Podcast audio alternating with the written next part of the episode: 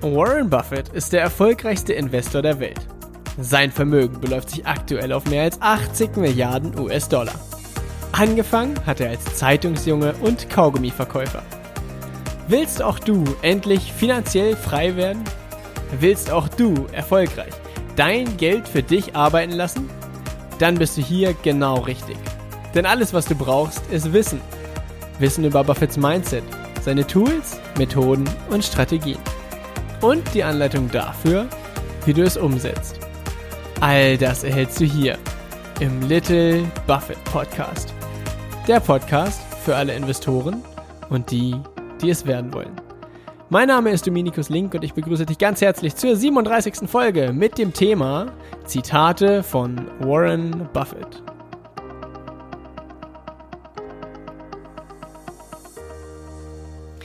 Herzlich willkommen zu dieser Folge. In dieser Folge, ja, wie der Titel schon sagt, äh, besprechen wir sehr, sehr viele Zitate von Warren Buffett. Und zwar werden wir die eigentlich ja ziemlich fix durchgehen. Wo es was dazu zu sagen gibt, sage ich was dazu. Ansonsten äh, ja, werden wir ziemlich, ziemlich viele Zitate hier nacheinander durchgehen. Doch zunächst beginnen wir die Folge mit einer Bewertung die auf äh, iTunes reinkam. Und zwar, äh, jetzt muss ich sie ganz kurz suchen, und zwar von äh, Benutzername Chico Pofu. Und ich habe schon eine äh, Ahnung, von welcher Person der Kommentar kam, beziehungsweise welche Person sich hinter dem Namen Chico Pofu versteckt.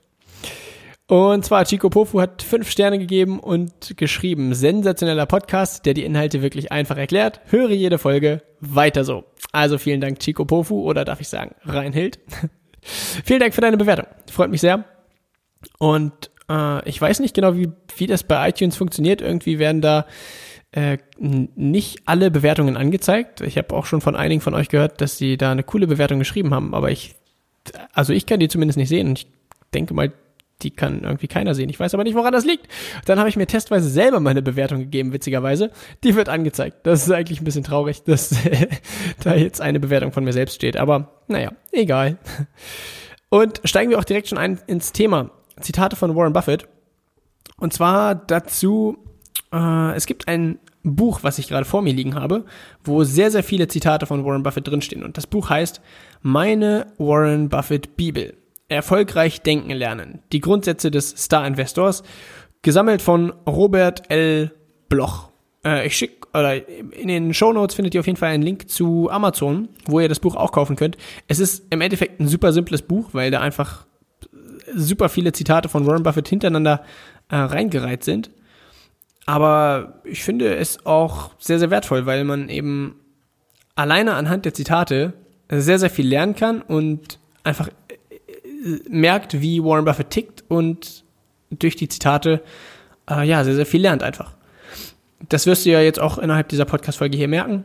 Ähm, ja, also Warren Buffett, äh, besonders die Zitate von Warren Buffett finde ich halt sehr cool, weil Warren Buffett einfach die Fähigkeit hat, äh, Dinge sehr, sehr einfach zu erklären und auf den Punkt zu bringen und teilweise auch sehr, sehr lustig zu erklären.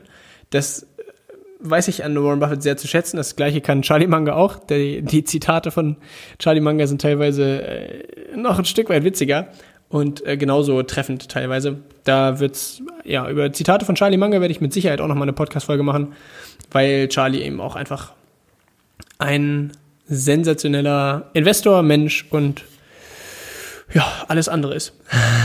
mit seit 95 Jahren.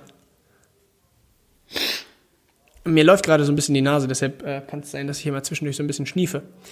Äh, okay, fangen wir an mit dem ersten Zitat. Und zwar sagt Warren Buffett, Risiken entstehen, wenn man nicht weiß, was man tut. Und das ist eigentlich auch schon direkt ein Statement gegen äh, viele andere da draußen in der Finanzindustrie, die Risiken berechnen anhand von Volatilität und vielen anderen Dingen. Ähm, sagt Warren Buffett eben, naja, wenn du weißt, was du tust, das heißt, wenn du das Unternehmen kennst, in das du investierst, wenn du dich damit beschäftigt hast, wenn du auch für dich geklärt hast, auch wenn das der, der, der, der Preis des Unternehmens um die Hälfte fällt, ist mir das gleichgültig, weil ich weiß, dass das Unternehmen langfristig florieren wird, dann ist das Risiko im Endeffekt überschaubar. Natürlich können immer noch Dinge passieren, die du vorher nicht wissen konntest, ähm, wie zum Beispiel ja vor, vor einigen Jahren bei, bei Exxon der Skandal, wo ja, der was war das? Ich glaube, Bilanzfälschung oder äh, irgendein Betrug, ja, wo man als Investor natürlich, ja, das, das Risiko besteht immer, dass irgendwas passiert, was du nicht äh, quasi beeinflussen kannst. Nur im Großen und Ganzen, wenn du weißt, was du tust, dann ist das Risiko im Endeffekt überschaubar.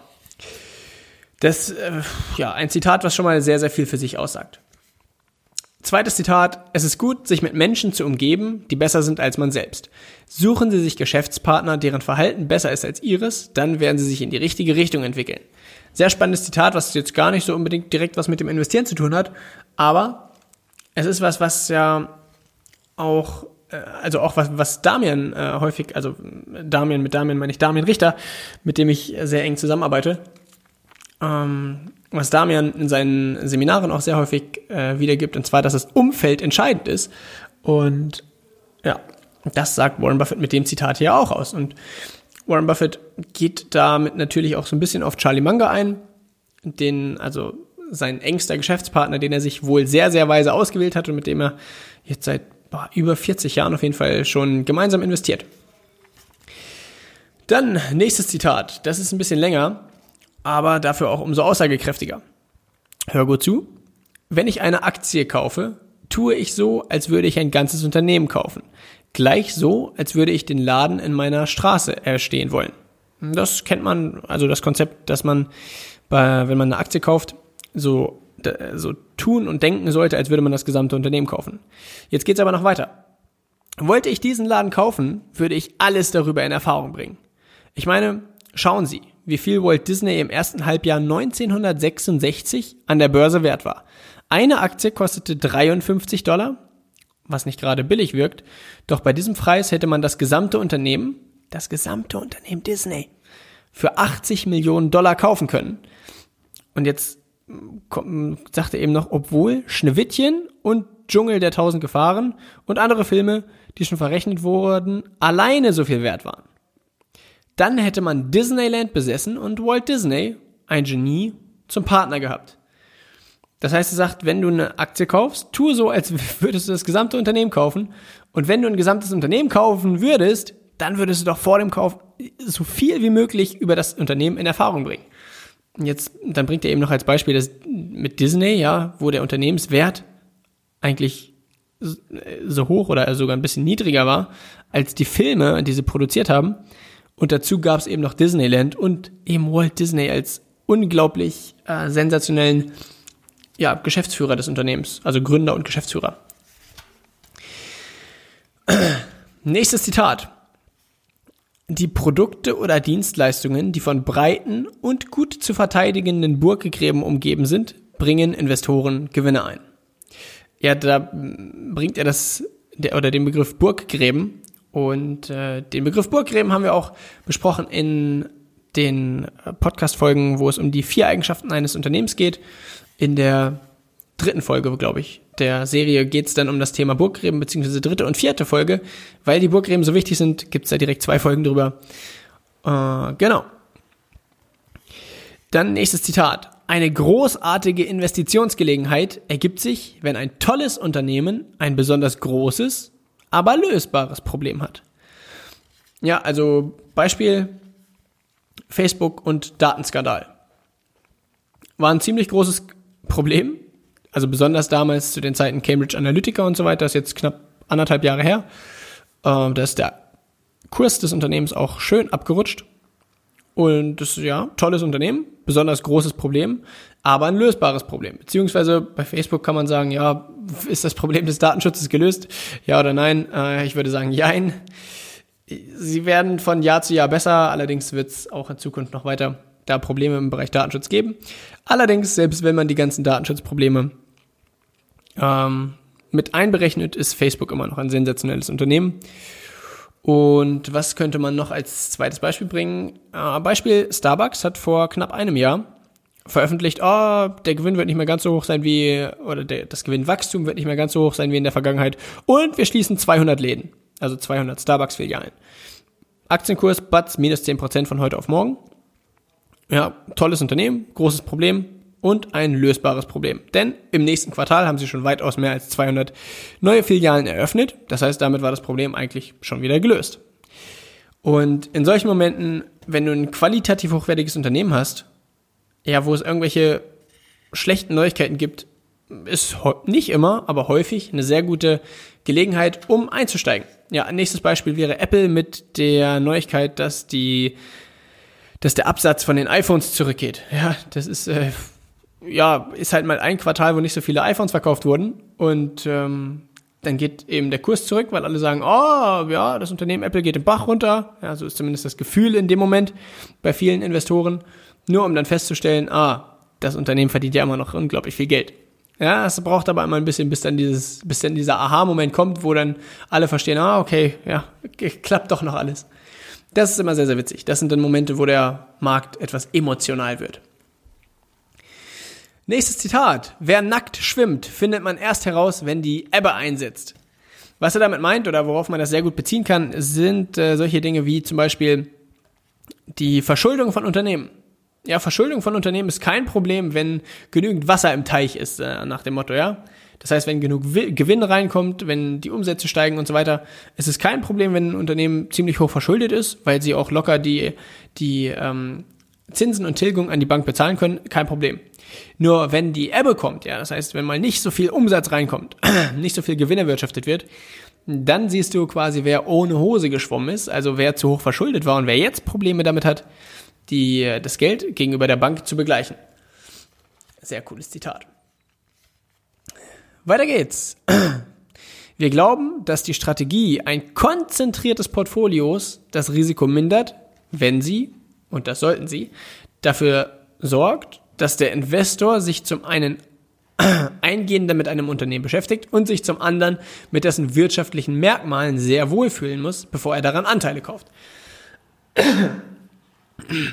Das heißt, wenn du dich mit einem Unternehmen sehr genau beschäftigst, ja, weißt, wie hoch ist die Eigenkapitalrendite, wie hoch ist die Verschuldung, wie hoch ist der Gewinn, das Gewinnwachstum, das KGV und viele andere Dinge, dann sagt Warren Buffett, ist es sehr, sehr weise, ein eher konzentriertes Portfolio zu führen und das oder dein Vermögen nicht auf viele Unternehmen aufzuteilen, sondern auf einen, eine kleine Anzahl an sehr wohl ausgewählten Unternehmen aufzuteilen, so wie er das auch sehr, sehr lange Zeit gemacht hat und auch immer noch gerne machen würde, wenn er nicht so viel Geld besitzen würde.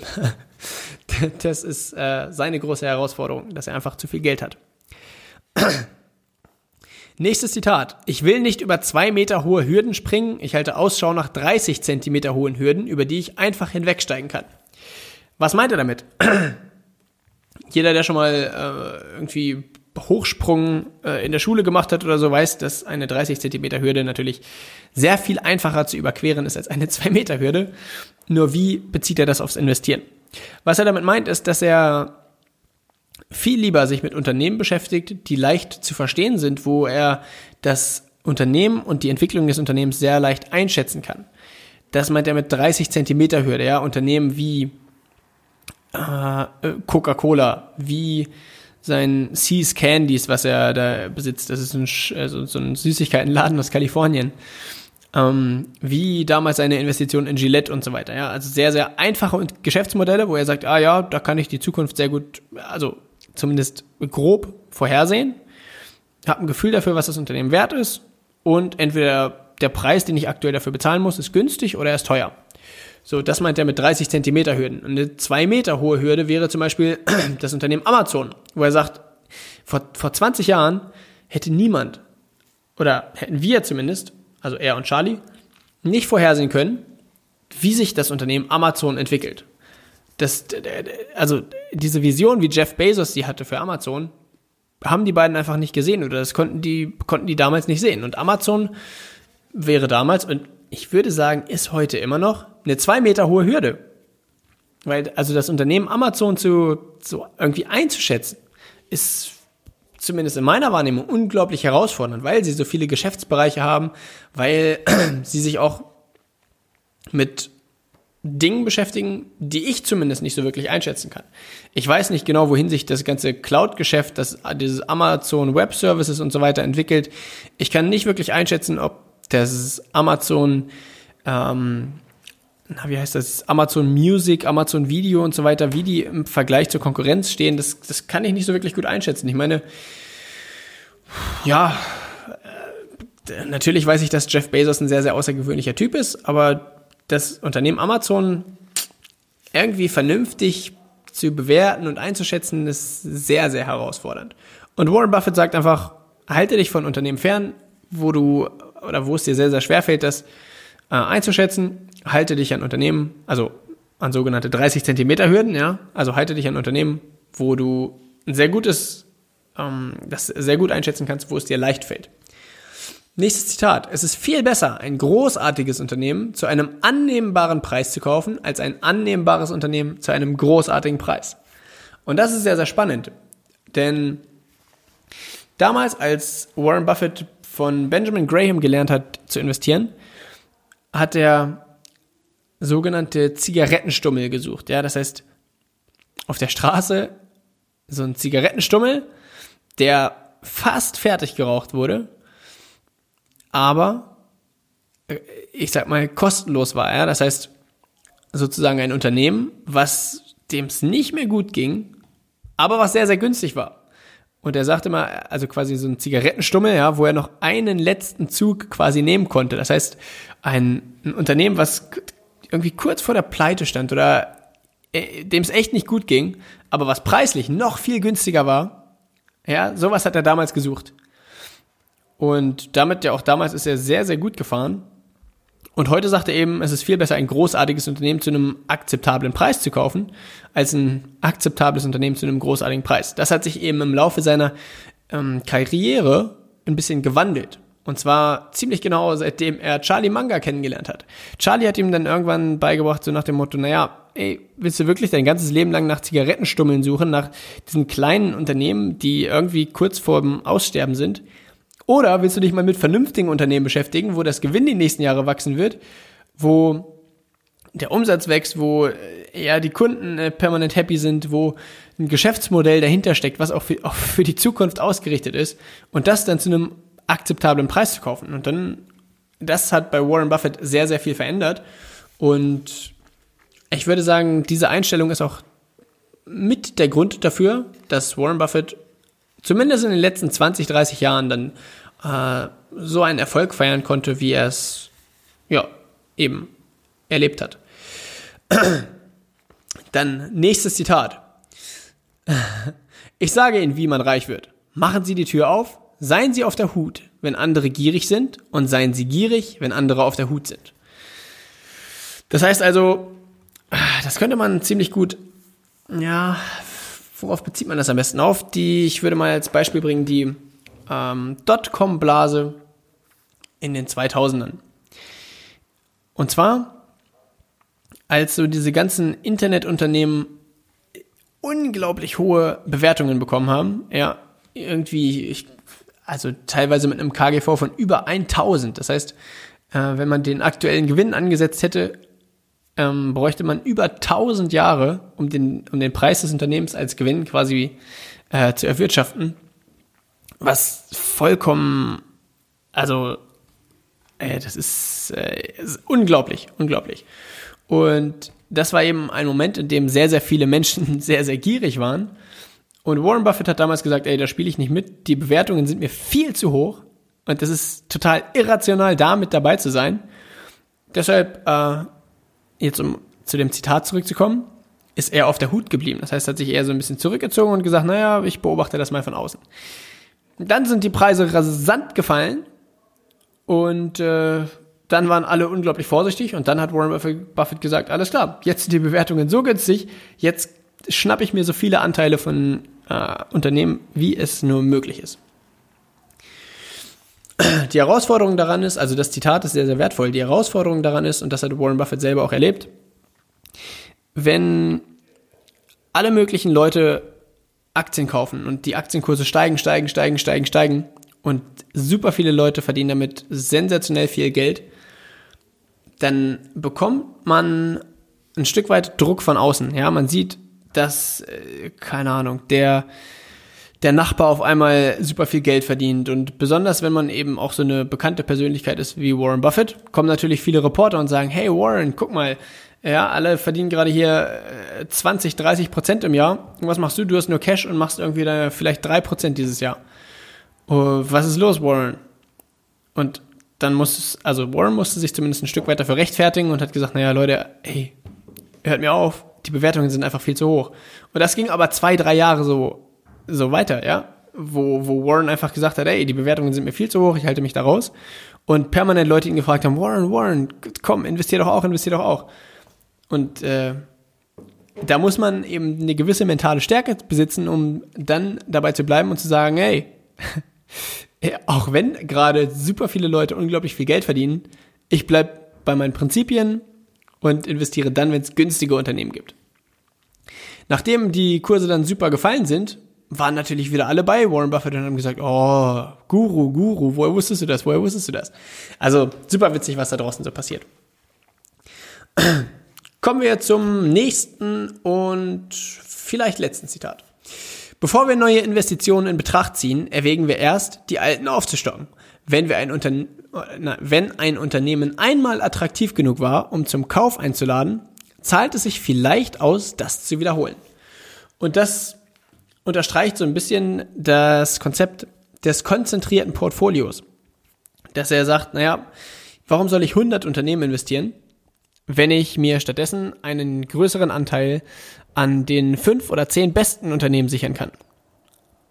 Und das ist, es gibt viele oder die meisten äh, in der Finanzindustrie da draußen raten dazu, ein sehr, sehr diversifiziertes Portfolio sich aufzubauen von 50, 100, 200 Unternehmen, damit eben die einzelnen Schwankungen der Unternehmen sich gegenseitig so ein bisschen ausgleichen. Und Warren Buffett sagt eben, naja, aber wenn ich hier meine fünf Unternehmen habe, die alle super überdurchschnittliche Zahlen haben und die gibt es zu einem günstigen Preis und ich habe quasi jetzt neues Geld zur Verfügung, warum soll ich mir nicht einfach mehr Anteile an diesen fünf sensationellen Unternehmen sichern? Denn im Endeffekt hast du jeden Euro nur einmal. Und äh, was ist cleverer? Den Euro in die fünf, in, in die fünfzehnt beste Idee zu stecken oder in die fünf beste Idee? Für Warren Buffett ist es sehr viel einleuchtender, den neun Euro in die fünftbeste Idee zu stecken. Jo, und das soll es mit dem letzten Zitat gewesen sein. Das ist ein sehr, sehr cooles Zitat, um die Folge hier abzuschließen. Gib mir mal ein Feedback, wie du die Folge hier fandest. Findest du das cool, so Zitate von, von Warren Buffett durchzugehen? Denn im Endeffekt, also ich finde das zumindest sehr, sehr wertvoll, weil Zitate eben die Möglichkeit geben, Wissen direkt von Warren Buffett hier zu kommunizieren. Und das ist ja im Endeffekt das, was auch so ein bisschen der Sinn und Zweck des Podcasts ist, ja das, das Wissen und die Erfahrung von Warren Buffett in ein Konzept zu packen, in den Podcast hier zu packen. Und durch die Zitate gibt es eben die Möglichkeit, naja, das ungewaschen, ungeblümt eins zu eins hier reinzusetzen. Gib mir mal ein Feedback, wie du die Folge fandest. Ob du das cool fandest, dann machen wir damit weiter, denn wir sind gerade mal äh, immer noch am Anfang des Buches. Also da wäre auf jeden Fall noch sehr viel Stoff für mehr. Und dazu gibt es natürlich noch sehr viele andere coole Investoren, wie zum Beispiel Charlie Manga, mit dem man danach noch weitermachen könnte. Und ja, mir hat es auf jeden Fall sehr viel Spaß gemacht, die Folge. Und ich freue mich auf dein Feedback. Danke, dass du dir die Zeit genommen hast, um in den Little Buffett Podcast reinzuhören. All das, was wir hier besprechen, ist natürlich keine Anlageberatung, sondern es geht lediglich darum, dir die Tools und Strategien der erfolgreichsten Investoren mit an die Hand zu geben. Wenn dir diese Podcast-Folge gefallen hat, freue ich mich riesig, wenn du mir eine Bewertung bei iTunes dalässt. Und wenn du Fragen oder Anregungen hast, dann erreichst du mich am einfachsten über Instagram unter dem Benutzernamen @dominikuslink. Bis zur nächsten Folge und viel Erfolg beim Investieren.